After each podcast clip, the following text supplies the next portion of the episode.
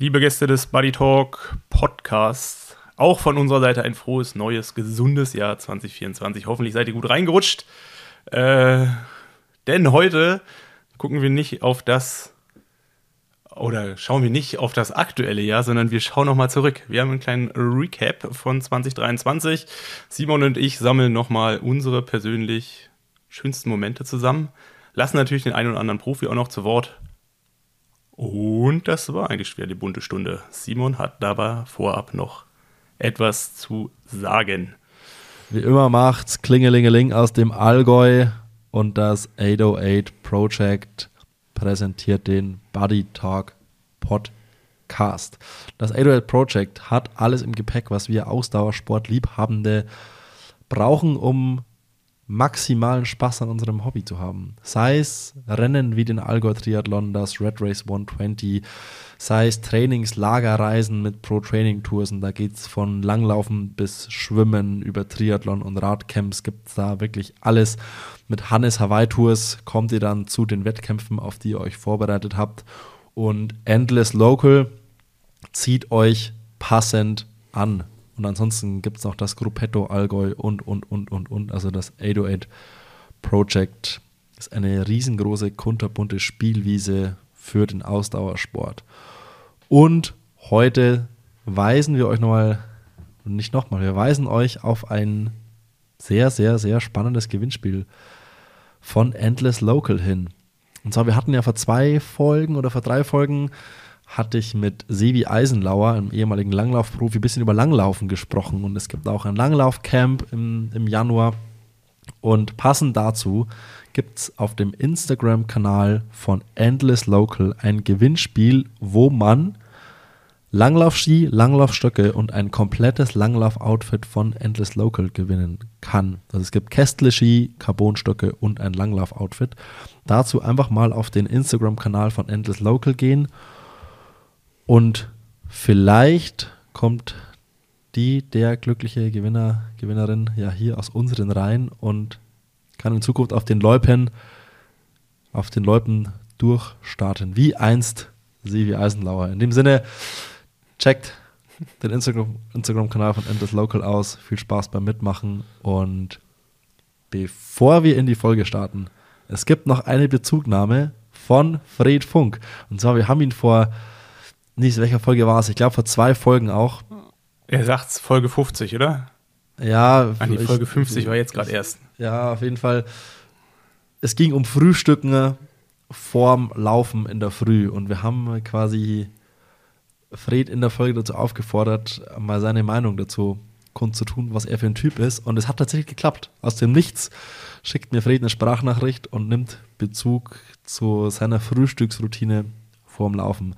Hier gibt's Fred Funk und danach geht's ab in die Folge. Viel Spaß damit und schön, dass ihr da seid. Hey Simon, ich habe gerade eure Podcast-Folge gehört. Ähm, Nummer 50 war das, glaube ich. Bin ein bisschen hinterher, deswegen kommt jetzt erst äh, die Sprachnachricht und die Antwort auf deine Frage, was für ein Frühstückstyp ich bin bei äh, Läufen in der Früh und äh, Temp beziehungsweise Tempoläufen. Also bei mir war es früher immer so, so bis vor ja, zwei Jahren, dass ich eigentlich nur Kaffee getrunken habe ähm, und dann eigentlich fast immer alles nüchtern gemacht habe. Und dann, ja, während dem Laufen hatte ich ähm, selbst da aber maximal so ein Gel zu mir genommen, ähm, egal wie lang es war. Und ähm, ja, jetzt ist es so, dass ich schon in Müsli immer so davor esse oder ähm, Brot mit äh, Honig oder Marmelade. Ähm, aber auf jeden Fall haue ich mir da ein paar Carbs rein, Kaffee natürlich, brauche aber auch wie Nils locker eine Stunde nach dem Aufstehen, bis es dann endlich mal losgeht. Und dann beim Laufen ist es so, dass ähm, ich alles bei allen unter einer Stunde gibt es ein Gel und dann bei Stunde 15 gibt es zwei Gels, Stunde 30 gibt es drei Gels und so weiter. Also, dass ich da dann natürlich mich auch weiter, weiterhin verpflege. Ähm, genau, das ist so viel dazu. Liebe Grüße.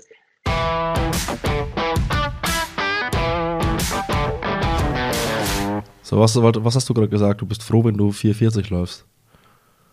Ich bin gerade froh, wenn ich 440 laufe. Also natürlich bergan, 8% Steigung äh, in äh, 2500 Meter Höhenlage. Oder wie man heutzutage sagt, Laktat 08. ich wurde, ich wurde tatsächlich, ähm, ich habe gestern einen, nee, nicht gestern, vorgestern einen Kumpel beim Longrun begleitet und der hat mich dann gefragt, wie viel Sport du eigentlich noch so machst, wie fit du noch bist. Und dann, ja, mir blieb eigentlich nichts anderes übrig, als zu sagen, ja, ich glaube, ich glaube gerade nicht mehr so viel. Er war seit zehn Wochen das erste Mal wieder Radfahren, hat er gesagt, vor ein paar Tagen. Ja, also Body Transformation nennt sich das. Aber nee, ähm, ich komme gerade aus einer guten Phase. Ähm, ich meine, vor Weihnachten war dann doch viel stressig. Dann doch irgendwie, äh, ja, ich habe ja in der Zeit auch aus, aus Berlin dann quasi ge gelebt und gearbeitet und dann hatte ich da natürlich nicht alles vor Ort.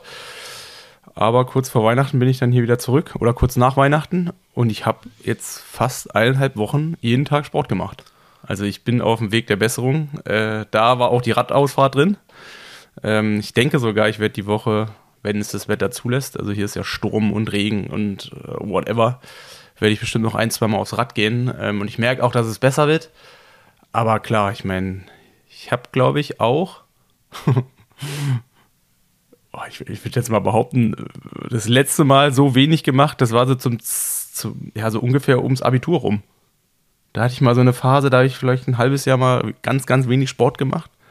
Und seitdem eigentlich immer viel. Aber was machst du so? Ähm, gehst du dann einfach, wie sieht es aus? Also gehst du einfach nach Lust und Laune jeden Tag irgendwie so, hm, boah, jetzt gehe ich mal laufen und oh, jetzt habe ich noch zwei Stunden Zeit, gehe mal kurz eine Runde Radfahren? Oder wie, wie stelle ich mir das vor? Nee, ich probiere schon auch soziale Aspekte walten zu lassen. Ähm, also ich suche mir dann so ein, zwei raus, mit denen es relativ stressfrei dann auch funktioniert, deren Trainingsplan mit meinem oder mit meinen Vorstellungen zu kombinieren. Ähm, und dementsprechend, ähm, ja, in Berlin bin ich zusammen mit den äh, Berliner Jungs Janne Büttel und Ben Bettin gelaufen. Ben wohnt ja auch mittlerweile quasi bei uns im Keller. Ähm, der startet auch erste Bundesliga fürs Team. Nee, er ist eine, ähm, er ist eine Kellerassel. Der ist meine Kellerassel. Also da, wo früher das Laufband stand, da wohnt jetzt Ben. In so einem, kleinen, ähm, in so einem kleinen Käfig, ne? In so einem kleinen Käfig und der wird quasi nur rausgelassen, um mit mir dann 50 Minuten in äh, 4,48 zu laufen. Und äh, sagt am Ende auch jedes Mal, äh, ja, jetzt für mich war für mich auch anstrengend. nee, und dann, äh, ja, hatte ich mit Lasse bin ich mal gelaufen. Ähm, und dann irgendwann hat sich so die Chance ergeben, sich nochmal einer, Rad, äh, einer Radgruppe anzuschließen. Und ja, also im Großen und Ganzen, ich habe eigentlich, ich glaube, nur einmal Sport gemacht. Beziehungsweise da wurde ich von meinen Kindern begleitet. Ähm, ansonsten habe ich immer mit anderen zusammen Sport gemacht. Und ich finde es auch deutlich angenehmer, weil sonst würde ich das Problem auch ewig vor mir herschieben. Oder das Problem ist ja kein Problem, aber ähm, ja, wenn man sich mit jemandem um 8, 9 trifft, dann hat man das halt um 10 Uhr durch. Und sonst läuft man halt um 11 oder ich würde dann um 11 laufen und habe vorher auch nicht so viel geschafft. Ähm, dementsprechend äh, ist das eigentlich super angenehm und man ist natürlich auch wieder auf dem, auf dem neuesten Stand der Triathlon-Welt, weil man hier und da mal ein paar Sachen hört. Was hast du gehört? Was habe ich gehört? Ähm, ja, dann doch eher so viel, so was hier so am Stützpunkt abgeht. Ähm, ich meine, es passiert ja gerade nicht so viel. Die meisten kommen ja gerade aus ihren ersten Trainingslagern, beziehungsweise die meisten, die hier in Freiburg trainieren, ähm, die gehören ja nicht unbedingt dem Bundeskader an, der jetzt auch in Fuerteventura gewesen ist, sondern äh, die haben dann hier vor Ort trainiert. Da hat sich eigentlich eine ganz coole Truppe entwickelt. Also Maurice auch, ähm, der Arne Leis, Nico, also es sind schon vier, fünf äh, ja, gute Jungs, die hier zusammen am Horn ziehen. Und da, äh, ja, wenn man die alle so ein bisschen kennt, ist es natürlich auch schön, alle zwei, drei, vier Wochen mal was von denen zu hören. Das heißt, äh, der Du bist so der Kaffeefahrt-Moderator mittlerweile. Das heißt, du, du reißt dich, du reißt dich in jeder Reihe mal ein und versuchst aus jedem alles rauszukriegen, was du rauskriegen kannst, damit er ja doch, weil da irgendwo fehlst du ja dann doch, ne? Ja, Logo, aber ich habe da, also ähm, was, da habe ich auch den Riesen. Was, fehlt, dir, was fehlt dir am meisten? Ach, was, mir am was fehlt dir am meisten im Vergleich zum ersten Halbjahr, wo du noch, wo du noch Profi warst? Boah, was fehlt mir am meisten? Ich glaube, was was mir immer viel Spaß bereitet hat, ist wirklich so dieses, ja, so dieses Tratschen. Also irgendwo äh, Rad zu fahren und dabei halt ja über wichtige Sachen und nicht ganz so wichtige Sachen äh, zu reden und irgendwie da so ja mit anderen das so durchzuziehen. Also das fehlt mir halt auch schon. Ähm, oder auch so gerade so das, also ich meine, getoppt wird es halt dann am Ende im Wettkampf, dann nach dem Rennen über das Rennen zu sprechen. Oder auch so überhaupt so dieses Trainingsalltag. Ich meine, da ist natürlich auch viel Humbug dabei. Also man, äh, man tauscht sich ja jetzt nicht über irgendwelche wichtigen Sachen aus, sondern es ist dann doch auch viel Geschwätz. Aber ich weiß nicht, mir hat das immer viel, immer viel Spaß bereitet. Und ähm, ja, ich glaube, das fehlt mir schon. Neben natürlich dem, dass ich halt einfach, ähm, ja, ich würde jetzt sagen, nur noch 60, 70, 80 Prozent fit bin und diese 20 Prozent, die geben einem natürlich auch viel, ja, oder die geben einem viel Lebensqualität. Aber irgendwie, wie merkst du das? Bist du auch einfach irgendwie so ein bisschen unaus, ja, sowas wie unausgeglichen und schlechter gelaunt dann dadurch? Oder wie hast du auch so mhm. ein, das ist vielleicht eine zweite Frage, aber ich schiebe es einfach direkt mit hinterher, sowas wie ein nicht schlechtes Gewissen, aber irgendwie so ein schlechtes Gefühl, so, boah, jetzt lasse ich mich hier so hier so gehen und, und ja, richtet mein Körper so zugrunde quasi. ich, ich schaufel mir gerade selber mein Grab. Ja, also spielt schon irgendwie mit rein. Also ich meine, das, was ja 20 Jahre mein Leben oder fast 30 Jahre mein Leben bestimmt hat, ähm, das kannst du halt nicht von einem auf den anderen Tag abstellen. Und dann ist natürlich so dieses Ding drin. Und ich, ich kann jetzt auch jeden fühlen, der irgendwie seine Karriere beendet hat, der dann, den man dann vielleicht ab und an nochmal getroffen hat, ähm, der dann vielleicht sogar auch noch ein bisschen anders aussah, der dann erzählt hat, okay, er ist froh, wenn er hier noch jeden zweiten Tag Sport macht. Und ich merke das halt selber. Ähm, und dann ist es halt so, dann schafft man es vielleicht nicht jeden zweiten Tag, das, was, was ich mir dann auch als Ziel setze. Ähm, boah, und dann fängt dann doch so ab 16, 17 Uhr so dieses, oh, eigentlich habe ich mir das heute vorgenommen ähm, eigentlich müsste ich ja jetzt noch mal rausgehen, aber eigentlich muss ich ja nicht. Und dann spielt halt, oder dann fängt halt der Kopf wieder an zu rattern. Ähm, ich glaube, das braucht auch einfach noch. Also ich glaube, ich bin halt auch immer noch so, dass ich mir, auch wenn noch sehr kleine Ziele sind, dass ich mir irgendwie immer Ziele setze. Ähm, und ich glaube, da muss ich einfach noch eine gesunde Mitte finden. Ähm, aber andererseits ist es halt auch so, es fällt mir halt nicht schwer, irgendwie, also ich, ich, ich muss es für mich selber nicht machen, sondern, also also, also ich muss es nur bis zu so einem gewissen Grad oder Maß machen. Ähm, ich muss jetzt nicht unbedingt jeden Tag mich bewegen, aber ja, ja, ja, ist eigentlich, eigentlich ist Blödsinn gerade. Also, nee, nicht Blödsinn, eigentlich ist es so, ja, äh, wie soll man das sagen? Habe ich, schon, hab ich schon auf den Punkt gebracht nee. äh, mit dem viel, nee. Danke, Simon. Ich, ich, ich lasse ich lass dich weiter um Kopf und Kragen reden. Wir haben Zeit, ja. Nils. Wir haben, wir, haben, wir haben Zeit. Ich wollte gerade sagen, ähm, ja, also ich meine, damit, wo ich das ein bisschen angefangen habe, ähm, am Anfang setzt man sich ja schon das Ziel, jeden zweiten Tag Sport zu machen und dann schaut man vielleicht am Ende der Woche auf, auf, auf, sein, ähm, auf seinen Plan und sieht dann, oder was ist auf seinen Plan, äh, auf seinem Handy in der App, irgendwo wird es ja auch gespeichert, äh, sieht man einfach, okay, man hat wieder nur fünf Stunden Sport gemacht und fünf Stunden Sport, das hat man früher, oder das habe ich früher an einem Montag, Dienstag gemacht. Ähm, und dann fühlt sich das ja auch so schlecht an. Und man denkt ja auch in der Zeit, wo man aktiv ist, okay, ich trainiere jetzt vielleicht nicht mehr 30 Stunden, aber 10 Stunden wird man ja irgendwie noch hinbekommen. Und wenn du eigentlich direkt nach drei, vier Wochen eigentlich siehst, 10 Stunden ist eigentlich nahezu unmöglich. Aber das ist nur möglich, wenn du äh, ja irgendwas anderes vernachlässigst. Und ja, das zehn, ist halt so. Ja, zehn, zehn Stunden äh, mit normalem Berufsalltag ist, das ist, ist eine Menge. Das ist Stress. Das ist eine also, Menge. Da also, musst du wirklich äh, ranhalten. Ja, du musst halt richtig diszipliniert sein. Also es, meistens geht es ja dann auch nur zu Lasten vom Schlaf. Ähm, dann würde ich jetzt zur Zeit gerade noch meine ganzen anderen Sachen nicht so richtig hinbekommen. Und deswegen, ja, gerade ist cool, dass es Urlaub ist. Da, da schafft man es dann doch irgendwie ein bisschen mehr. Ähm, aber ja, mal gucken, mal gucken, wie sich das jetzt so entwickelt. Ähm, nach wie vor macht es mir ja auch Spaß, ähm, mich zu bewegen, aber ähm, ja, irgendwie traue ich auch jetzt schon der Zeit hinterher, so einen Dauerlauf irgendwie entspannt in 4, 4, zu machen. Ähm, weil jetzt ist es halt irgendwie 30, 40, 50 Sekunden langsamer. Und Puls ist höher. Du hast gerade gesagt, du bräuchtest doch irgendwie dann Ziele, um den Arsch so richtig hoch zu bekommen. Was könnten für dich jetzt noch Ziele sein, auf die du Bock hast? Weil jetzt mal, wenn wir jetzt mal so dieses Thema Ötztaler nehmen, du, dass du mit mir Ötztaler fährst, ist ja kein Ziel für dich, sondern das ist ja dann doch eher, ja, da weißt du selber, musst du eigentlich jetzt nicht wirklich äh, Du musst ja ein bisschen Radfahren gehen davor, aber als Ziel, das zu definieren, um wirklich was zu tun, weißt du selber, ach, du hast mich, du hast mich dein ganzes Leben lang wahrscheinlich sportlich im Sack. Was könnte Boah. ein Ziel sein?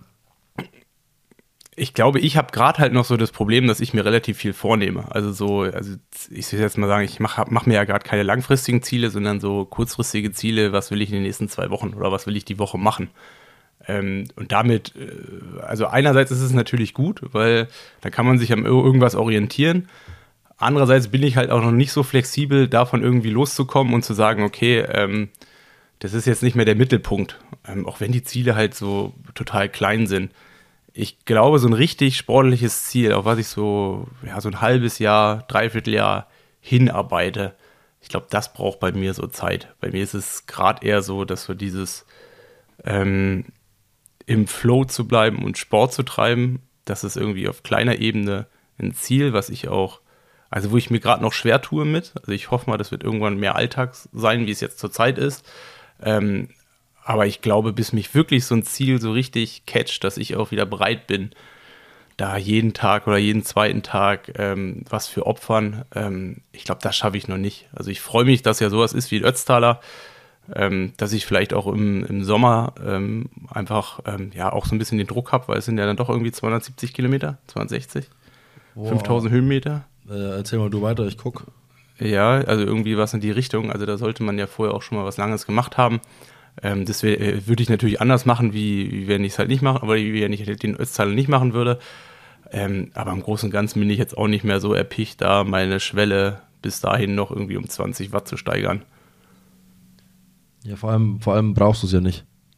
Ja, ich brauche Du hast, du hast ja immer noch mich im Schlepptau. Genau, die Wir muss haben- ich also auch noch wir irgendwie haben- hochziehen. Wir haben 227 Kilometer mit 5500 Höhenmeter. Ist weniger geworden. War das mal mehr? Ich habe immer so 250 oder 270 in. Keine Ahnung. Ich, das erste Mal, als ich mir das angeguckt habe, habe ich mir eigentlich gedacht, okay, ich bin noch nie so viel gefahren und noch nie so viel Höhenmeter. ich habe ich mir gedacht, warum muss man das eigentlich machen? Aber äh, ja, wir haben uns ja dafür entschieden, Simon. Wir haben uns dafür entschieden. So, nee, es soll aber eigentlich gar nicht ums Sporttreiben von dir heute gehen. Wir wollen so ein bisschen, nachdem wir ja letzte Woche die Folge mit Utz, an dieser Stelle nochmal Werbung für die Folge mit Utz Brenner letzte Woche. Ich glaube, die ging so ein bisschen unter zwischen Weihnachten und der Rest. Da haben wir die einfach mal so schnell nebenbei sowohl aufgenommen als auch direkt rausgeschossen. Ähm, so zwischen Tür und Angel. Deswegen glaube ich, ging die bei vielen unter. Wir haben ein wirklich sehr langes Gespräch mit Utz Brenner gemacht und wir haben auch nie so wirklich aufs Jahr zurückgeblickt. Wir haben einfach, irgendwie waren auf einmal war da war es dann vorgestern vorbei und wir hatten irgendwie nicht sowas wie mal Zeit in Ruhe übers Jahr zu sprechen, sondern äh, machen das quasi jetzt im neuen Jahr und sprechen erstmal noch über das alte Jahr und wir machen die nächsten, ich sag mal, die nächsten zwei Wochen gibt es auf jeden Fall noch einen Jahresausblick. Äh, quasi wir schauen in die Glaskugel, da, da braucht es auch noch ein bisschen für, aus Gründen. Ich sag mal, aus, aus Gästegründen. Ne? Und ja, an der, an der Stelle will ich auch, wenn jetzt nochmal Zeit ist, das habe ich letzte Woche zwar auch gemacht, aber nee, ist irgendwie, es ist schon cool, es macht echt Bock, wir machen das jetzt irgendwie weit über ein Jahr und es hören echt viele Leute zu und es macht richtig, richtig Spaß und ich finde es erstaunlich, wie viele Leute sich das dann doch einfach kontinuierlich jede Woche anhören und ein wirklich ein riesengroßes, fettes Danke, dass ihr, dass ihr unserem Geschwätz jede Woche so eine Stunde oder 90 Minuten oder Zeit schenkt. Es ist, es ist uns beiden ein inneres Blumenpflücken, kann ich sagen, oder? Ja, das stimmt. Ähm, rappen wir das gerade schon ab? Äh, nee, oder? Nee, nee, ich, na, nee, nein, ich mache ich mach hier, nur, ich mach hier nur unseren Jahresrückblick auf und will mal einfach Danke sagen. Das stimmt. Nee, ich. Also ich kann mich da nur anschließen. Also ich meine, du findest da ja meist die besseren Worte. Ähm, aber auch wenn es dann doch immer einmal die Woche ähm, sich zu treffen ähm, auch durchaus eine Challenge ist, ist es etwas, was irgendwie Spaß macht und einem auch ähm, ja, ja, irgendwie viel bedeutet. Und ähm, wenn es gut angenommen wird, umso schöner. Ähm, machen wir jetzt mal den Rückblick, oder? Ja, wir machen Rückblick. Wir haben uns überlegt, boah, wir, wir, stolpern hier so richtig holprig rein, so ganz ohne, ganz ohne Überleitung und Faden, aber ganz egal. Wir haben uns überlegt, jeder pickt so zwei, drei Jahres-Highlights raus und äh, dann werfen wir die mal in die Runde und lassen so ein bisschen die Gedanken drüber walten und nee, das Alter vor Schönheit, du darfst anfangen. Ich darf anfangen. Ähm, ich fange vielleicht mal an, was mir selber eigentlich oder was so am meisten hängen geblieben ist, so nicht unbedingt auf mich bezogen, sondern insgesamt in der, im, Tri in der, im, im Triathlon. Ähm, ich finde es eigentlich ganz komisch, obwohl es ja viele große Rennen gegeben hat in diesem Jahr. Äh, das Rennen, wo ich so am meisten hingefiebert habe und was ich auch so am meisten verfolgt habe und was so am meisten hängen geblieben ist, ist komischerweise nicht irgendwie ähm, Hawaii, Nizza, Rot, Frankfurt, sondern es war so dieses äh, Ibiza-Rennen. Ähm, das, was ganz am Anfang gewesen ist, im, im Mai. Ich weiß nicht, ich war davor schon irgendwie so ein bisschen aufgeladen. Vielleicht spielt es auch rein, dass man, oder ich habe ja den ganzen Winter dann über trainiert und dann ging endlich die großen Rennen wieder los und das war ja dann irgendwie auch der Startschuss. Ähm, und es war ja irgendwie auch ein krasses Teilnehmerfeld, aber so wie ich das Rennen verfolgt habe und da mitgefiebert habe, äh, kam für mich eigentlich das Beste ganz am Anfang. Und das Rennen hat ja auch überhaupt nicht enttäuscht. Also von dem, was in dem Rennen passiert ist, ähm, muss ich sagen, das war eigentlich so, so das sportliche Highlight für mich persönlich. Oder da habe ich am meisten mitgefiebert. Da habe ich mehr mitgefiebert wie, ich meine, klar, in Rot musste ich mich ja auch dann irgendwie durchquälen, ähm, als die Jungs da ein Feuerwerk abgebrannt haben. Ähm, und auch Frankfurt, Hawaii, Lati, ich war ja teilweise ja auch vor Ort, aber das, was was ich am interessantesten fand, war eigentlich Ibiza. Es war auch, es war ja so der erste ganz große Showdown und es war so das erste ganz große Aufeinandertreffen von, von allen großen Jungs und Mädels des Jahres und dann das erste PTO-Rennen des Jahres und dann das erste Mal Ibiza. Das hatte, glaube ich, so ganz viele Faktoren, die damit reingespielt haben, dass es, dass da so eine Euphorie drauf entstand. Und halt auch Frodo und Blumi und alles und jeder einfach. Und ich glaube, das ist so, ich glaube, da spielen so ganz viele Faktoren. Wenn jetzt Ibiza zum Beispiel im September gewesen wäre, weiß ich nicht. Ob das Keine dann, Chance. Ob das, also ich glaube, dann hätte man nur die Hälfte von dem Hype gehabt. Ja, das meine ich ja, aber es war trotzdem so. Der, so Season, der Season Opener ist ja immer das erste Mal, wo es irgendwie alle an den Start schaffen, ist ja immer dann spannend. Ja, aber trotzdem ist es ja häufig so, dass man den Season Opener am Ende vergisst. Oder dass der nicht mehr so prägnant ist. Weil ich meine, dann gibt es einen Weltmeister, dann gab es im Normalfall irgendwie noch krassere Rennen äh, mit krasseren Entscheidungen.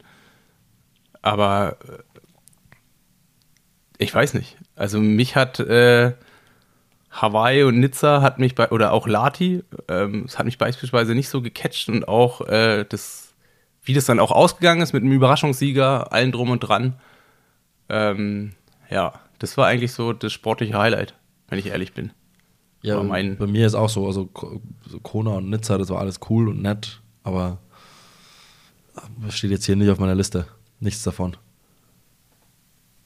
Was steht denn bei dir drauf, Simon? Was steht bei mir drauf? Also ich habe so ein persönliches Highlight, was so mal so aus beruflicher Sicht, dass ich da irgendwie rauspicken würde und irgendwie, lassen wir beim Sportlichen bleiben.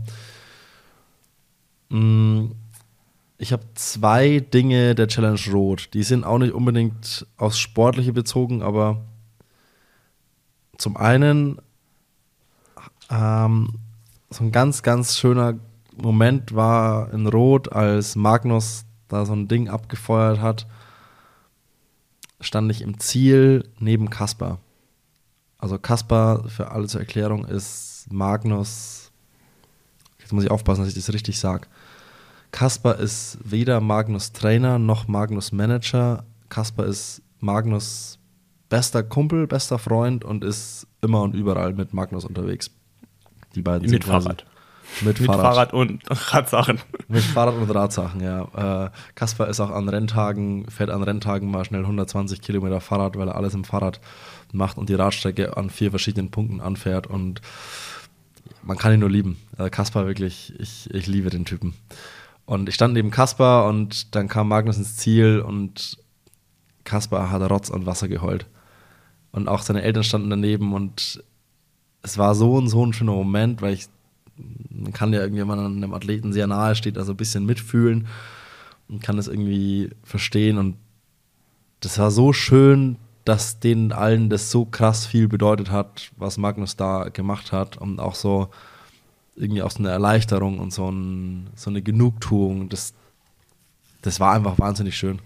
Ich habe ihm dann gratuliert und wir lagen uns irgendwie so kurz in den Armen und ach ja, das war das war einfach schön, weil weil ich es eben auch so nachvollziehen und so verstehen kann.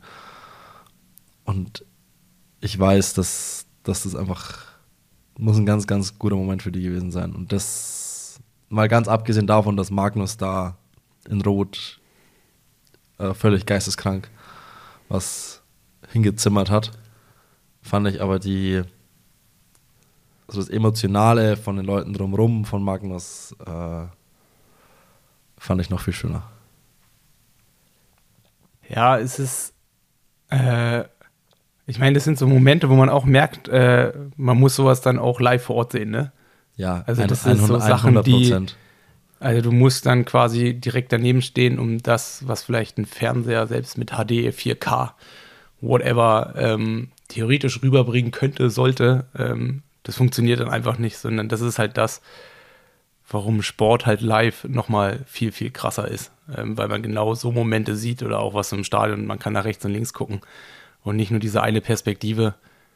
Und wenn dann, äh, ja, oder man sieht ja dann auch, äh, wie viele Leute dann hinter einem stehen und äh, da halt mitfiebern. Und wenn man da quasi mittendrin ist in der Traube äh, und vielleicht auch noch so ein bisschen Beziehung auch dazu hat, so, ja, Ja, und es ist ja auch ein Moment, wo, auch wenn man dann nicht direkt was zurückgibt, aber wo, ich meine, so jetzt, wenn du so die engste Begleitperson von, von einem Athleten bist, du reist das ganze Jahr rund um die Welt mit dem, bist immer und überall dabei. Das ist ja nicht immer nur alles ähm, einfach und schön, sondern man, man lässt die ganze Zeit Familie zu Hause zurück, alle Freunde zu Hause zurück. Man ist nur wegen der Person die ganze Zeit von zu Hause weg. Man, man richtet quasi sein ganzes Jahr nach der einen Person, um deren Leben möglichst äh, positiv zu gestalten, um da möglichst viel Beitrag dazu zu leisten, dass das irgendwie erfolgreich wird und stellt sich da komplett zurück.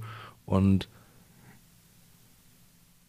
dann, dass dann sowas passiert, ist ja dann auch was, wo die Leute, diese Leute dann einfach wahnsinnig viel zurückkriegen und sehen, okay, ey, das ist alles gut, wie wir das machen und das lohnt sich quasi alles irgendwie. Und das ist alles, das ist es das wert, dass wir das alle so machen und ähm, den alle so supporten quasi. Weil es ist ja schon auch für die Leute drumherum, jetzt mal so Kaspar, wie viel der mit Magnus weg ist, der ist ja immer und überall dabei.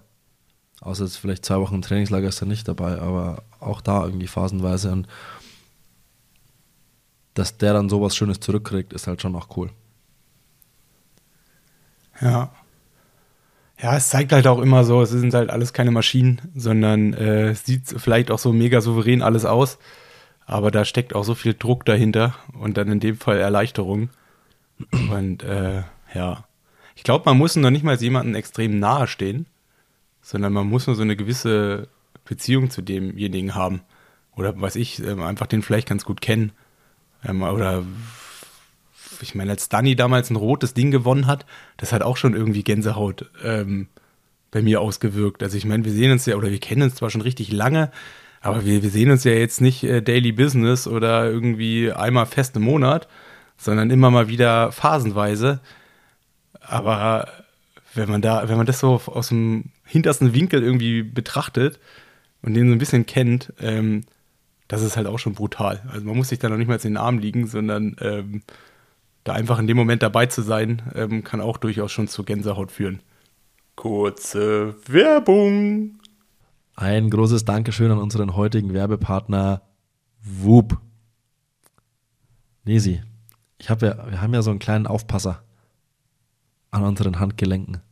Whoop achtet ja so ein bisschen auf uns und hat so ein bisschen die schützende Hand auf uns drauf. Weil zum Beispiel, ich war vor ein paar Tagen mit einem sehr guten Freund, das allererste Mal Tennis spielen in meinem ganzen Leben.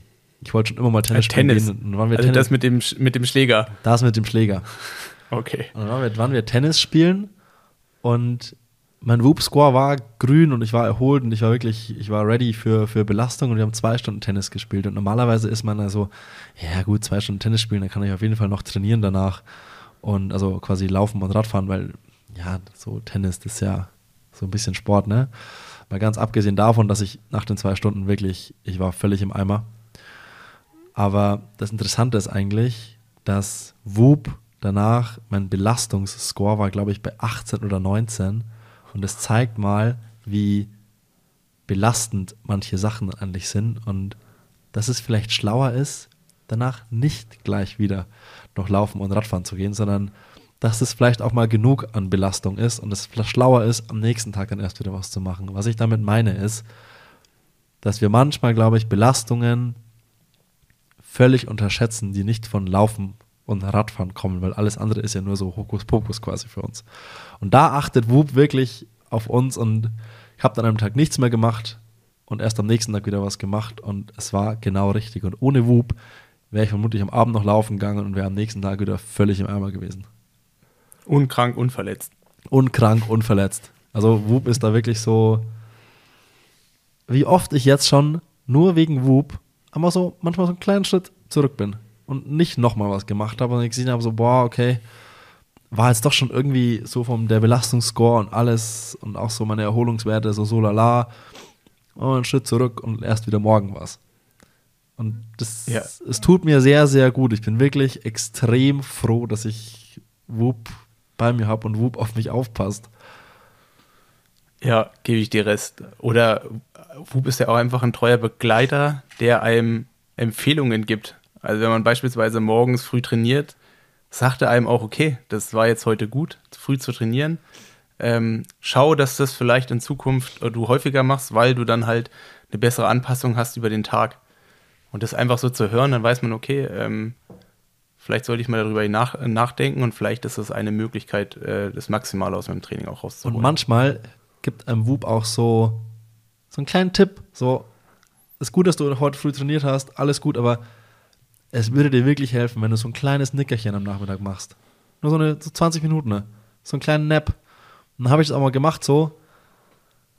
Ja, es, Hilft. Hilft, oder was? es hat recht. Whoop hat recht.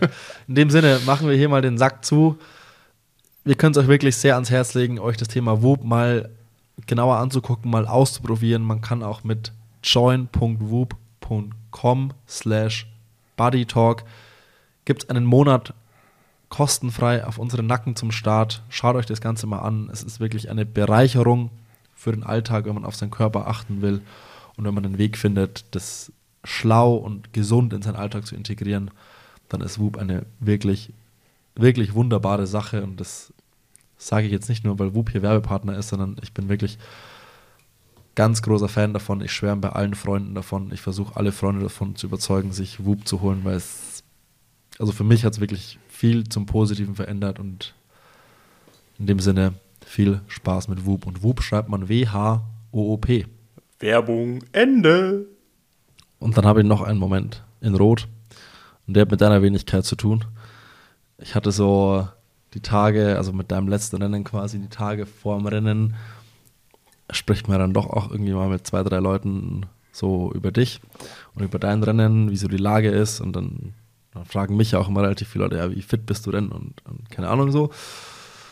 Und dann habe ich gesagt, boah, keine Ahnung, ist mir auch relativ egal spielt für mich irgendwie keine Rolle, wie fit du bist oder wie so die Lage so zum Rennen ist, weil realistisch betrachtet wissen wir alle, wussten wir davor ja alle, du wirst jetzt nicht um Sieg mitkämpfen direkt, weil einfach wegen Vorgeschichte der Verletzung und sowas, sondern ich habe mir einfach nur gesagt, oh, ich hoffe einfach nur, dass Nils einfach, einfach den Tag bekommt, den er irgendwie verdient hat und einfach einen guten Tag da hat und zufrieden mit dem, wie es dann irgendwie lief, äh, irgendwie ins Ziel kommen kann und völlig egal, welcher Platz dann da und welche Zahlen, Daten, Fakten dann da unterm Strich irgendwie stehen, das war völlig egal Und ich wollte einfach nur, dass du quasi. Wir kannten jetzt zu dem Zeitpunkt jetzt auch noch nicht so, so ultra lang, sondern so eineinhalb Jahre. Aber ich wollte einfach, dass du quasi, dass du den Tag bekommst, den du verdient hast, um deine sehr große Karriere so in die Vitrine stellen zu können. Und als du dann in Richtung Ziel kamst, wusste, also wusste ich irgendwie so, okay, ich glaube, ich glaube, der Tag war so, wie man sich erwünscht hat, dass das, dass man damit irgendwie fein sein kann und dass du irgendwie happy damit bist und dass du damit irgendwie so den Frieden mit dir findest, was die Karriere betrifft. Und das war auch sehr, sehr, sehr emotional. Da habe ich auch geheult. Christine, ich habe so Christi, Christine und ich, so, also Christine ist deine, ist Christ, kann man sagen, ist Christine eine Schwägerin? Die Lebensgefährtin deines Bruders. äh, ja, kann man so sagen, ja. ja die, Christine ist die Lebensgefährtin deines Bruders und deine Physiotherapeutin. Die dich, genau, aber sie war erst meine, sie war erst meine Physiotherapeutin und dann die Lebensgefährtin von meinem Bruder. Ach so, also die war erst deine Physiotherapeutin und dann die Lebensgefährtin ja. des Bruders. Ah, okay. Ja. Jens der Schlingel. Ähm, und so eine Minute oder kurz bevor du ins Stadion kamst, haben Christine und ich uns so angeguckt und hatten, waren beide so, oh Gott, das ist schön. Und äh, alle waren irgendwie halt sehr emotional und, und ich wusste einfach, boah, ich glaube, das passt. Das, das ist genauso richtig und dass du da, da hat zum Timing auch irgendwie gepasst, dass du alleine im Stadion warst und sowas. Und ach ja, das war auch sehr, sehr schön, Nils. Oh. Danke, Simon. Ja, aber ich, es ist auch so, ähm, ich meine, es ist ja noch nicht so lange her ähm, und ich war durchaus dann äh, 180 Grad äh, in eine komplett andere Richtung, habe ich mich entwickelt. Ähm, und man merkt auch gerade so diese Emotionen, die der Sport so mit sich bringt, dass, dass ich glaube, dass es wird schon schwer, das nicht mehr so zu haben. Ähm, also es ist ja dann nicht nur, ich finde für mich persönlich so ein Zieleinlauf als Sportler, man, man, ist ja irgendwie dankbar und froh, dass es dann auch vorbei ist. Ich hatte in Rot eher so zwei, drei andere Momente, ähm, wo ich sage, so, so die, bleiben, die bleiben viel mehr hängen, weil ähm, da habe ich halt auch selber so gemerkt, so oh krass, das ist eigentlich genau das, was ich immer machen wollte und genau das, was äh, äh, also das ist genau das, was ich immer machen wollte und genau das, was ich jetzt auch gerade noch mache. Ähm, aber und das, was ich natürlich auch am liebsten irgendwie mein ganzes Leben lang machen würde, ähm, wenn ich so dieses ganze, die ganzen Entbehrungen und so, die einfach dazugehören, ähm, dahinter stehen würden. Ähm, und da hatte ich halt selber so in Rot so, wo ich gedacht habe, auch so dieser Moment, als ich mit André Starikoritz, Sebi und, äh, und Dreizi Boy dann auf dem Rad gefahren bin und dachte so, hey, wie, wie vor 10, 15 Jahren oder vor, vor 5, 6 Jahren, ähm, als wir ja irgendwie, ich weiß gar nicht, wie es genau gewesen ist, ich glaube, ich habe zuerst gewonnen, dann Sebi und dann Dreizi, also drei Jahre nacheinander.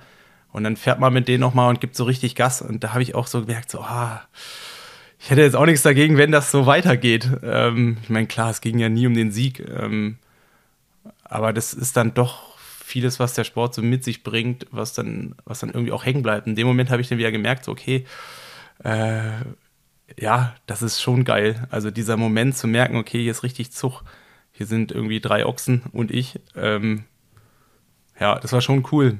Oder auch im Rot, ich meine, das habe ich mir noch so aufgeschrieben, ähm, was äh, auch ziemlich geil gewesen ist. Ähm, man geht ja, oder man, wir werden ja alle so in der Vorstadt-Area so ein bisschen aufgehalten und dann geht man ja relativ gleichzeitig alle ins Wasser rein.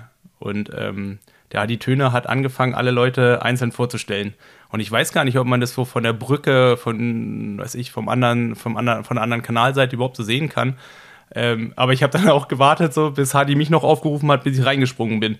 Also sprich, ich stand da so, das hat dann schon gedauert, zwei, drei Minuten. Ähm, und so auch so einerseits zu wissen, okay, es ist wahrscheinlich das letzte Mal gewesen sein, dass ich das nochmal so mitnehme.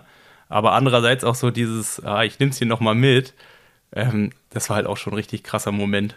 Ähm, also es war eigentlich für mich viel äh, krasser, wie, wie, wie gesagt, dann irgendwie auch ins Ziel zu kommen, weil das ist dann doch, ähm, ja, es war dann so das Ende von dem Ganzen. Da war vielleicht noch ein bisschen Hoffnung mit im Spiel. war das. Schätzt man das während der Karriere, wenn es quasi, wenn man so in einem Rausch und es alles gut läuft und man so im, in der Blüte der Karriere ist und dann wird man ja oft da so eben irgendwie angekündigt und kriegt oft ganz viel Applaus und steht oft da groß im Mittelpunkt und ist irgendwie auf manchen Rennen dann so der Star. Schätzt man das so richtig krass währenddessen, so wie du es jetzt am Schluss dann quasi nochmal so, boah, okay, das, das, ist, das gönne ich mir jetzt hier gerade nochmal und das ist gerade irgendwie richtig schön und es tut einfach gut. Schätzt man das währenddessen auch so oder wird ihm das am Ende erst bewusst so, boah, krass, das habe ich jetzt alles nicht mehr? War eigentlich schon geil. Mm.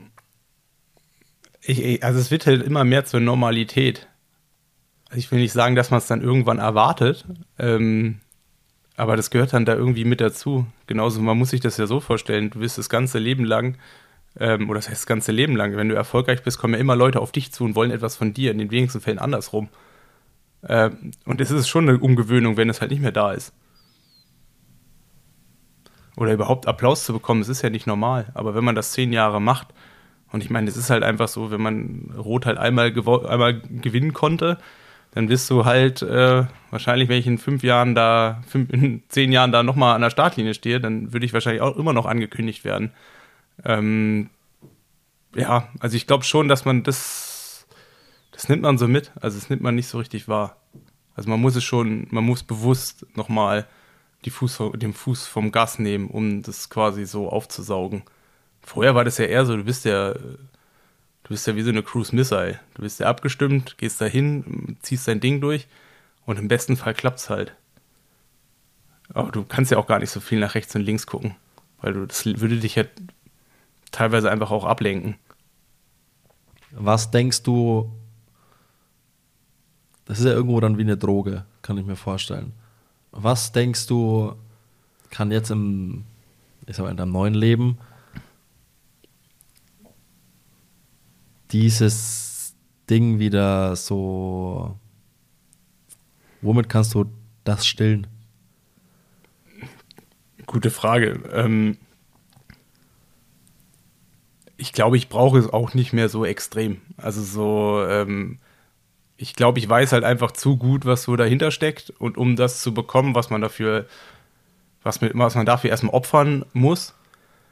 Und ähm, deswegen sage ich mir halt, Stand jetzt würde sich das nicht für mich einfach nicht mehr, das würde sich einfach nicht mehr rentieren, da bin ich nicht mehr bereit, das zu machen. Na, ich meinte, nee, nee, ich, meinte eher, ich meinte eher, welche andere Sache im neuen Leben kann quasi diese, dieses Gefühl oder diese, diese Lust, die man da drauf hat, das quasi so zu bekommen? Boah, gute Frage. Du weißt, du weißt, worauf ich hinaus will, ne? Ja, ja, Logo.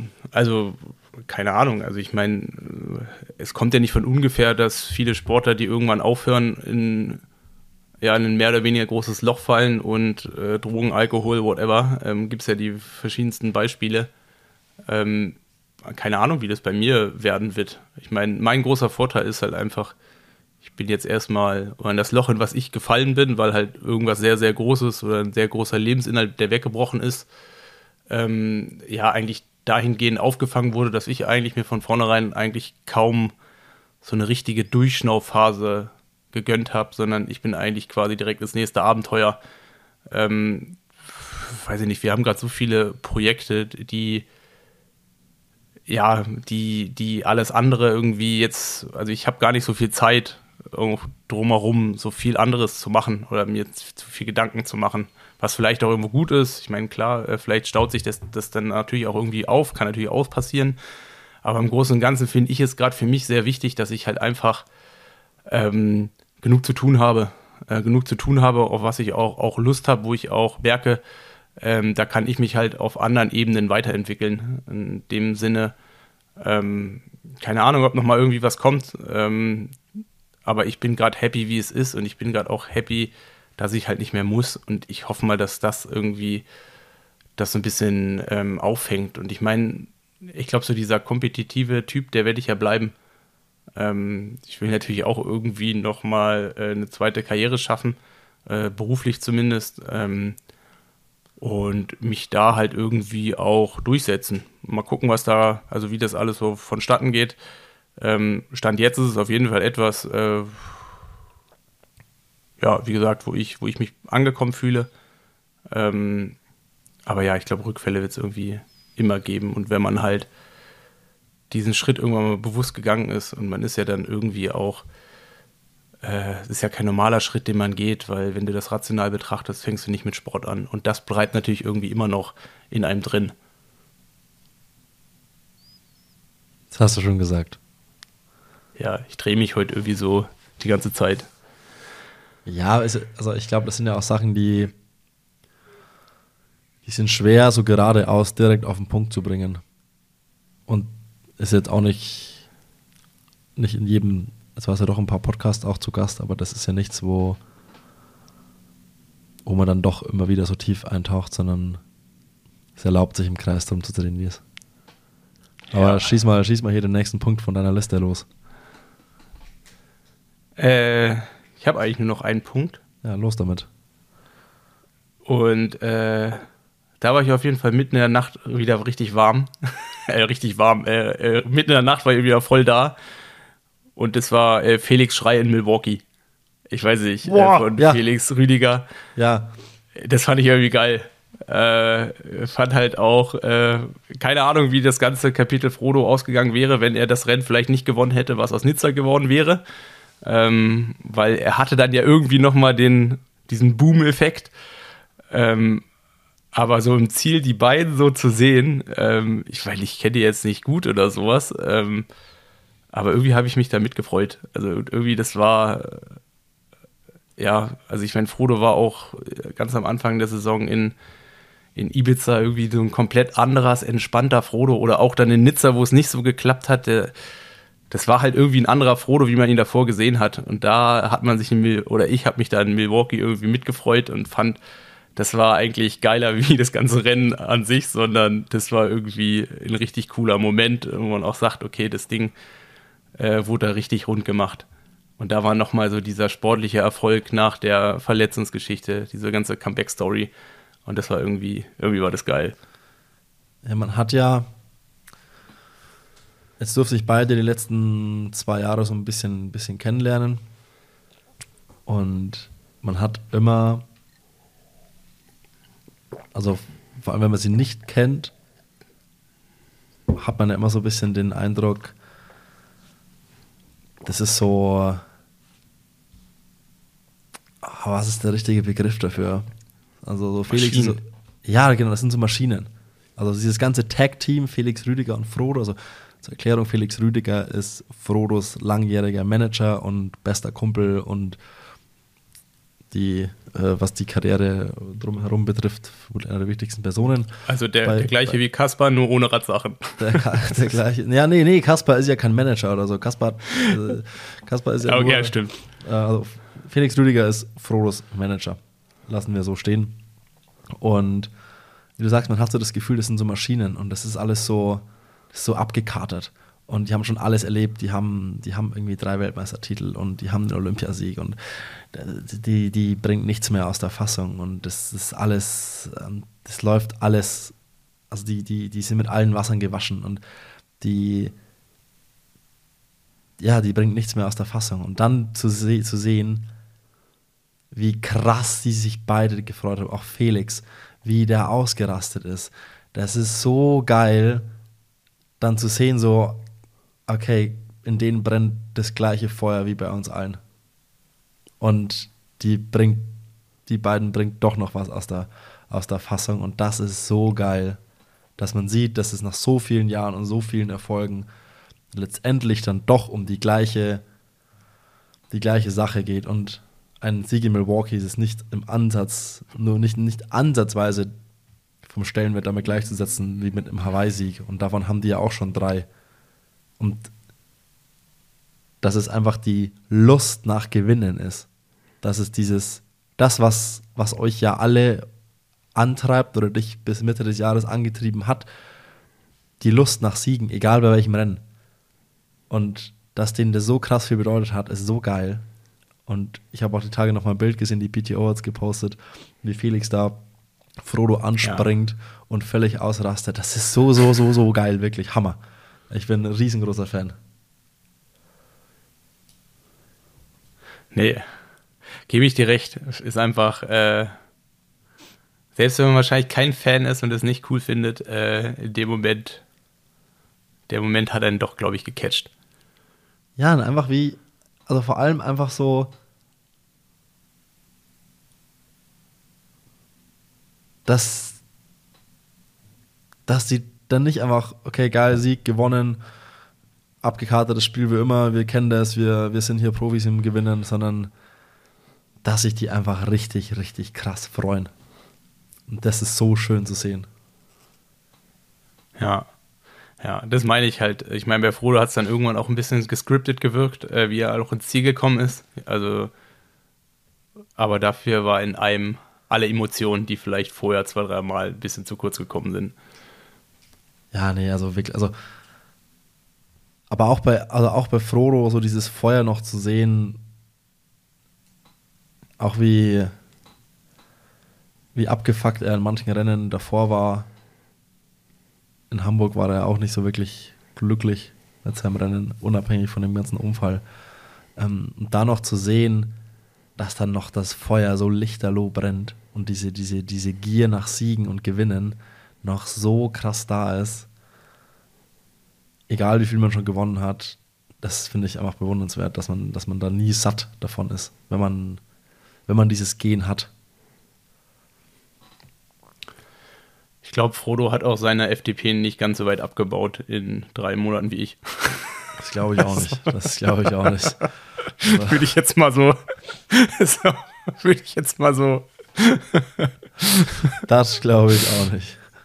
Äh, geht ja genug mit Radprofis Radfahren, was man so sieht. Und äh, ich, also ich, Frodo macht, glaube ich, noch jeden Tag mindestens einmal Sport. Ja, also wie der aussieht, würde ich sagen, äh, mindestens zweimal. Also im, beim Scrail hat er erzählt, er hat sieben Kilo zugenommen. Er sah immer noch asketisch aus, aber er hat gemeint, er hat sieben Kilo zugenommen.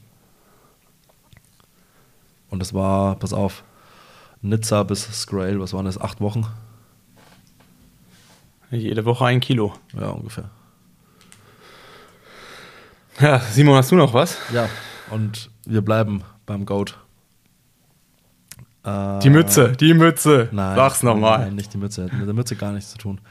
Obwohl, ich habe jetzt noch irgendwas gesehen. Oh, ich komme gerade nicht drauf. Auch irgendwas relativ ähnliches. Auch ein Bild. Vielleicht komme ich gleich noch drauf. Äh, ich wollte dich nicht unterbrechen.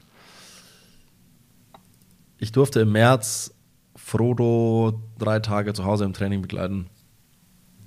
Und das war für mich ganz persönlich so eine krass große Ehre. Und das hat mir persönlich so extrem viel bedeutet, dass das so passiert und so gekommen ist.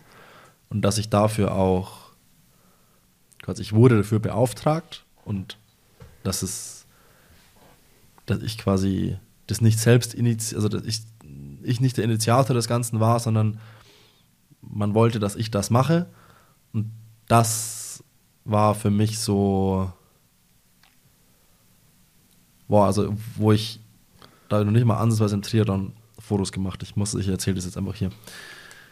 Ich habe vor, boah, ich weiß, ich habe keine Ahnung, wann es war. Ich müsste wirklich in Frodos äh, Instagram Verlauf ganz, ganz hoch scrollen, ähm, habe ich mal Frodo eine Nachricht geschrieben. Das war 2014 oder so. 15, kein Plan. Ähm, da habe ich ihm gerade so mit Sport, also habe ich schon immer Sportfotos gemacht, aber jetzt noch nicht irgendwie, dass das richtig relevant war. Und da habe ich Frodo eine Nachricht geschrieben, ob es irgendwie die Möglichkeit gibt, halt äh, quasi mal Fotos von ihm zu machen im Training oder so. Und ich habe dann auch eine Antwort bekommen und dass es halt nicht klappt und nicht geht und dass das halt einfach ja nicht funktioniert. Und jetzt irgendwie dann acht, neun Jahre später mit äh, viel größerer Popularität noch und, und allem und dass das dann geklappt hat und ich das machen durfte und ich weiß, so Frodo zu Hause das halten sie ja immer sehr, sehr, sehr irgendwie sehr raus und, und, und doch sehr so ein bisschen zurück und, und dürfen irgendwie nicht viele da so zu Hause was machen. Und das hat mir wirklich extrem viel bedeutet und war für mich so, boah krass, damals habe ich irgendwie danach gefragt und wollte es unbedingt und es hat nicht geklappt und jetzt durfte ich es halt machen und ach doch, das war, war für mich persönlich ganz was Besonderes und ich bin auch mit dem Ergebnis sehr, sehr glücklich. Und die Kombination des Ganzen, dass ich weiß, okay, das war so im Triathlon, also rein für mich persönlich, so wie ich, was ich fotomäßig mag und diese ganze Reportagige und viel, so dieses viel hinter den Kulissen und, und viel so begleitend, ist das ja, das ist, also mehr geht nicht. Als, also Frodo zu Hause, privat, drei Tage im Training, mehr geht für mich nicht. Und dass ich dann auch noch jetzt im Nachhinein mit den Bildern sehr glücklich bin, ähm, das hat mir sehr gut getan. Also das war, ja, das ist so schon ein sehr großes Highlight für mich. Ja, kann ich mir vorstellen. also ich meine, es ist ja dann trotzdem so absagend, egal warum, ob der Grund jetzt gut oder schlecht ist, die vergisst man ja nicht so schnell. Weißt du, die, die waren ja wahrscheinlich die letzten sieben, acht Jahre so ein bisschen omnipräsent. Damals hat es nicht geklappt und wenn dann auf einmal die Anfrage reinflattert, äh, ich glaube, ist man wieder neu nervös. Ja, also ich kannte Frodo zu dem Zeitpunkt schon ein bisschen. Also wir, wir haben uns schon ja. dann ein paar Mal gesehen und ich habe irgendwie ein paar Mal Fotos gemacht von ihm und, und alles, von dem er so, die Person kannte ich schon so ein bisschen. Also wir, wir waren uns irgendwie bekannt, haben, also es war, jetzt halt, war nicht das erste Mal, dass ich ihn so getroffen habe. Aber einfach so, wie gesagt, das ist für mich, war das für das, was ich fotomäßig machen will. Dieses ganze Reportagige gibt es im Triathlon, in meinen Augen gab es halt zu dem Zeitpunkt, und da gibt es auch immer noch nicht keinen größeren Job oder keine größere, keine größere Ehre, als dann das machen zu dürfen. Und das ist so, okay, das ist jetzt das oberste Ende der Fahnenstange an, an, einem, an der Möglichkeit, die ich irgendwie machen darf. Und das war dann schon so, hat mich sehr geehrt. Und ich ja, natürlich aber war, das, aber, aber das meine ich ja. Ich meine, schlussendlich, ähm, es gibt ja es gibt ja nicht nur dich als Fotografen, sondern von mir aus 10, 20 andere, die ja auch in Frage gekommen sind und die haben sich ja bewusst für dich entschieden. Das weiß ich jetzt nicht. Also das, das, das war ja dann schon. Ja, oder, ja du, hast, oder du hattest zumindest, kann natürlich auch sein, dass alle anderen gerade am anderen Ende der Welt gewesen sind, wie auch immer. Vielleicht. Aber schlussendlich, äh, die haben sich ja für dich entschieden. Und das gibt einem ja schon. Also es kam ja, also das kam ja über einen Sponsor so ja. und, und für die mache ich halt irgendwie regelmäßig was und so. Also das war jetzt so, das, das machen ja 20 andere auch unglaublich gut. Und immer wieder sind ja auch Leute da und machen irgendwie mal Sachen, aber halt einfach sehr selten. Und ganz unabhängig davon, ähm, ja, war das natürlich schon, es war so fotografisch mein, mein Jahreshighlight, würde ich sagen. Ich habe noch sehr wenig hergezeigt davon, muss ich, fällt mir immer wieder auf. Auch so, ja, weiß ich nicht habe ich irgendwie echt, echt noch sehr wenig gepostet davon. Gibt noch, es gibt so, so, so unglaublich viele Bilder davon. Aber da ist noch echt viel, echt viel unter Verschluss irgendwie. Vielleicht, vielleicht kommt da mal noch ein bisschen mehr. Mal gucken. Aber ja. Ja. Ja. Dann würde ich mal sagen, wir sind ja nicht die Einzigen, die sich heute zu 2023 äh, äußern sollen, ähm, sondern wir haben auch ein paar Anfragen rausgeschickt und da kam natürlich auch etwas zurück. Wir haben uns ein bisschen in unseren, bei unseren Podcast-Gästen des Jahres umgehört, oder sagen wir so, bei den, wir haben uns ein bisschen bei den, beim, beim Inner Circle, bei den üblichen Verdächtigen umgehört. Wir haben, von wem haben wir was? Wir haben Simon Henseleit, Mika Not, Fred Funk, Dani Bleimehl. Punkt. Punkt. und, der,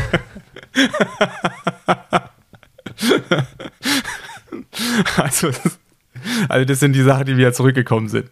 Ja, also, wir haben äh, Mika Not, Fred Funk, Simon Henseleit und Dani Bleimehl mit ja, so ein bisschen ihren Highlights des Jahres 2023. Und ich würde sagen, Nils, wir schießen die jetzt einfach hier hinterher, lassen die Leute ganz alleine damit. Und machen wir hier schon den Punkt? Ja, vielleicht vorab, ich finde es eigentlich super interessant, dass eigentlich für alle es irgendwie dann doch eher ein Moment ist, der nicht unbedingt dann auch wieder etwas mit einer Ziellinie zu tun hat.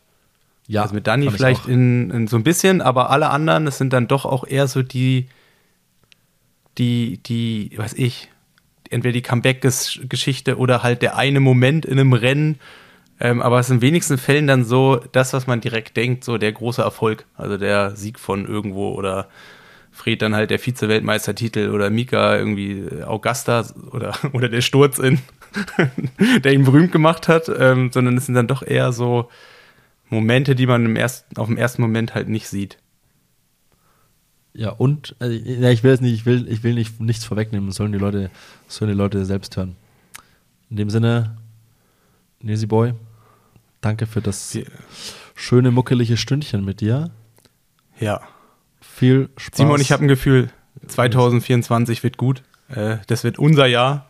Das wird unser ähm, Jahr. Das wird unser Jahr. Wir werden alle richtig Gas geben. Äh, dementsprechend ja, wünschen wir auch euch, liebe Hörer, ein glückliches, erfolgreiches, gesundes Jahr 2024. Und wir beide geben das Beste, um euch einmal die Woche zu betudeln. Machen wir. Und wenn ihr, wenn ihr Wünsche habt, also mal ganz grundsätzlich, alle mal auf Spotify uns bewerten, alle mal auf Instagram buddytalk.podcast folgen, damit äh, damit es hier ein bisschen Support gibt. Das hilft uns auf jeden Fall weiter. Und wenn ihr Wünsche habt für Gäste, für Themen, für egal für was, ähm, schickt man einfach eine DM durch auf Instagram und dann äh, wissen wir so ein bisschen, was, auf was ihr Lust habt. Und in dem Sinne, jetzt gibt es die Jahreshighlights der Profis und einen schönen Tag. Viel Spaß beim Sport machen. Tschüssi. Hallo ihr beiden, ich wünsche euch erstmal ein frohes und gesundes neues Jahr. Ähm, macht bitte ganz genau so weiter hier mit dem Podcast. Ich höre da immer sehr, sehr gerne rein. Ähm, ist immer gute Laune garantiert. Natürlich auch allen Zuhörern alles, alles Gute für 2024 von Daniela Bleimehl. Ich darf hier heute eine Sprachnachricht senden und die Aufgabe war das persönliche Highlight 2023. Äh, da ihr äh, sehr wahrscheinlich ja einen sportlichen, ähm, sportliches Recap machen wollt, äh, würde ich meinen 70-3-Sieg in Zell am See nennen. Ähm, insgesamt war sonst das Jahr bei mir eher Highlight-arm auf der sportlichen Seite. Also es war eigentlich kein schlechtes Jahr. Es war, ja, gab viele schöne Momente und ähm, schau gern drauf zurück, aber sportlich war es, ja, war so ein bisschen der Wurm drin und ähm, klar, Gewinn ist immer schön, aber in Zell am See war einfach, äh, das war so der Tag, wo, oder war ein Tag, wo mal alles gepasst hat. Ähm, das war ja das Schöne daran und so ein bisschen der Auftakt für die Hawaii-Vorbereitung. Ähm, und auch an diese Phase denke ich sehr gern zurück, weil ich da eigentlich mein Hauptziel erreicht habe. Das habe ich, glaube ich, auch bei euch im Podcast ähm, erzählt. Ich setze mir am Anfang immer ja das Ziel am Ende vom Jahr eben noch genauso viel oder mindestens genauso viel Bock auf äh, den Sport zu haben und ähm, einfach weitermachen zu wollen. Und ja, das habe ich mir auf jeden Fall in der Zeit ähm, beantwortet. Also auch wenn das Rennen leider nicht erfolgreich war, ähm, war es eine sehr, sehr schöne Zeit. Und da denke ich auch jetzt am Anfang des Jahres äh, sehr gern dran zurück und finde es ein, ja, auch einen guten, guten Start fürs neue Jahr. Ähm, denk gern zurück, noch lieber allerdings nach vorne. ähm, in diesem Sinne, euch alles, alles Gute, wie gesagt. Äh, macht genauso weiter und ich hoffe, wir sehen uns äh, ganz bald auch mal wieder im echten Leben. Bis dahin, liebe Grüße. Hallo Simon, hallo Nils, hier ist der Fred. Ich wünsche euch und allen Zuhörern erstmal ein frohes neues Jahr 2024. Und ja, mein Highlight äh, aus dem Jahre 2023 Ähm, ja, war bei der 73 WM, aber gar nicht mal äh, irgendwie der Zielerlauf oder dass ich da Zweiter geworden bin, ähm, sondern ich muss ehrlich sagen, mein Highlight war ähm, das Rennen nach dem Radfahren anzuführen und als erster da diesen letzten Anstieg äh, in die Wechselzone hochzufahren. Da ging es dann nochmal so 500 Meter ähm, ja, mit knapp 7 Prozent in die Wechselzone rein und äh, da waren brutal viele Zuschauer, die einen da richtig krass angefeuert haben, äh, richtig geschrien haben und ähm, im Nachhinein denke ich mir, so ist wahrscheinlich das Gefühl ähm, am, äh, auch am, am Solarer Berg bei der Challenge Rot und ähm, ja, wenn ich da zurückdenke, ist so der Moment, wo ich äh, ähm, Gänsehaut bekomme. Und äh, ja, am Ende ging das Rennen dann auch noch äh, gerade für die Deutschen sehr, sehr gut aus und auch für mich. Und ja, das war mein, mein Highlight im letzten Jahr. Liebe Grüße. Jo, moin zusammen. Äh, hier ist Mika. Mm, und ja, mein Highlight im Jahr 2023, ähm, ja, persönlich würde ich sagen, so einerseits im Rennen, ähm, in den wenigen Rennen, die ich machen konnte, ähm, aber wenn es da einfach dann gut lief, ich in so einen Flow reinkam ähm, und dieses Gefühl zu haben, ähm, ja, war, war einfach echt geil, ähm, gerade halt nach der langen Zeit, ähm, wo ich halt keine Rennen machen konnte und das da halt wieder so, so zu spüren, er hat schon richtig Bock gemacht und freue mich jetzt drauf, das in diesem Jahr dann ein paar Mal mehr, ein paar Mal mehr auf mich zu haben. Ähm, und auch dann nach meinem Sieg in Augusta, als ich dann bis so ein paar Leuten halt telefoniert hatte, ähm, einfach zu merken, so wie viel es halt auch irgendwie denen bedeutet, ähm, war auf jeden Fall auch echt cool. Ähm, ja, und sonst ähm, sportliches Highlight, äh, was jetzt nichts mit mir zu tun hat, war für mich ähm, das, äh, das, das Radrennen in, in, in, Glasgow bei der, bei der WM mit äh, Mathieu wir da gefahren ist und generell das ganze Rennen ähm, fand ich einfach so geil. Und äh, ich bin jetzt gerade dabei auf der Rolle, so sämtliche Rennwiederholungen von, von Radrennen anzuschauen. Bin jetzt gerade bei Flandern und freue mich schon auf das Rennen in Glasgow, wenn das dann äh, in ein paar Wochen kommt. Ähm, ja, das war so mein äh, gesamtsportliches Highlight, würde ich sagen. Jo, dann euch noch viel Spaß im Podcast und bis vielleicht irgendwann nochmal, wenn ich mal wieder Gast sein kann. Macht's gut, ciao. Jo, servus zusammen. Äh, ich hoffe, ihr seid erstmal alle gut ins neue Jahr gestartet.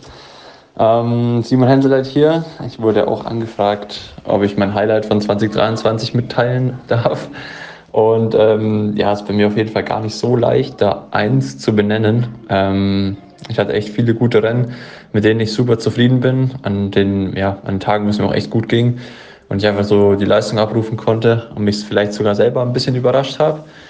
Ähm, aber ich glaube, am meisten bedeutet hat mir dann doch der U23 WM-Titel äh, zusammen mit dem richtig geilen Wochenende in Hamburg, ähm, wo es ja im Einzel schon super lief und dann noch einfach ein richtig geiles Rennen noch am Sonntag mit der Staffel, wo wir uns halt auch den WM-Titel gesichert haben. Ähm, ja, das war schon einfach insgesamt auch ein richtig cooles Wochenende, so zu Hause in Deutschland ähm, vor der Kulisse. Von dem her, die beiden Rennen teilen sich auf jeden Fall den ersten Platz. Ähm, und ich hoffe, dass ich da auch 2024 weiter anknüpfen kann. Und ähm, ja, ansonsten viel Spaß noch weiter beim Podcast und vielleicht bin ich auch mal wieder zu Gast hier. Macht's gut.